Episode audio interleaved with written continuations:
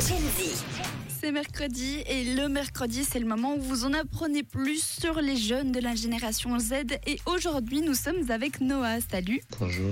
Alors Noah, tu as 15 ans et la dernière fois qu'on s'est vu, tu t'apprêtais à commencer un stage de deux semaines en tant que gestionnaire de commerce de détail. Alors comment ça s'est passé? Le stage il s'est bien passé.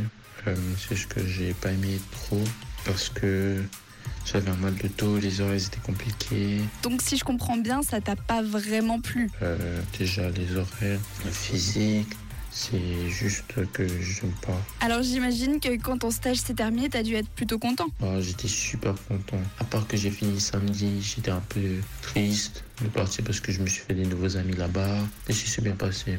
Et j'ai reçu un petit bon de 50 francs. Et pour terminer, après cette première expérience, comment est-ce que tu trouves le monde du travail? C'est pas un truc euh, que j'attends de fou.